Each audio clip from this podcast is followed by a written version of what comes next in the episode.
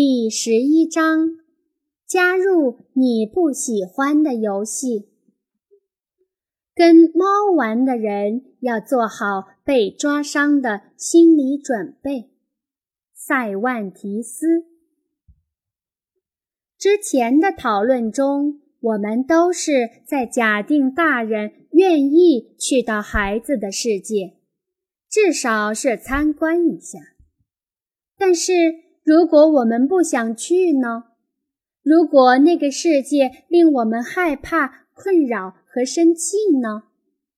如果我们只是想禁止他们正在做的事情，而且永远不许再做，同时我们一点也轻松不下来，更笑不出来呢？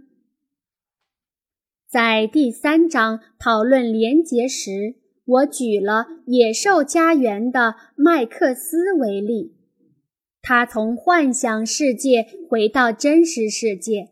想要回到那个有着最爱他的人的地方，但回去之前，他已经把那些在父母看来破坏力极大而令人不安的能量都释放干净了。在幻想中，他驯服了一群野兽，当上了他们的国王。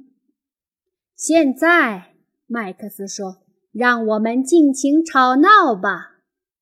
大吵大闹不过是桑达克一种艺术想象力的概括，它其实指的是所有让成人感到难受、恐惧和愤怒的儿童行为。